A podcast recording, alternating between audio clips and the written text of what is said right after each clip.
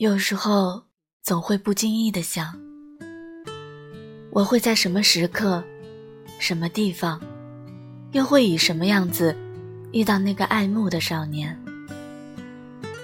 我会用什么神情、什么语气来和他交谈？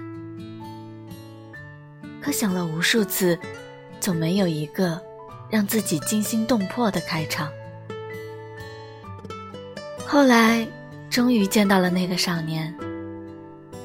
他在我面前微微笑着，阳光透过树叶的缝隙洒在他的脸上，这般美好，满足了我后来每一个期待，也击碎了我后来所有的幻想。他牵着他心爱的女孩，从我身边擦肩而过，余光都没有给我。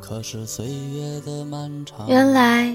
年少时的暗恋是惊心动魄，又黯然平淡，是我心里翻江倒海，而他眼里的风平浪静。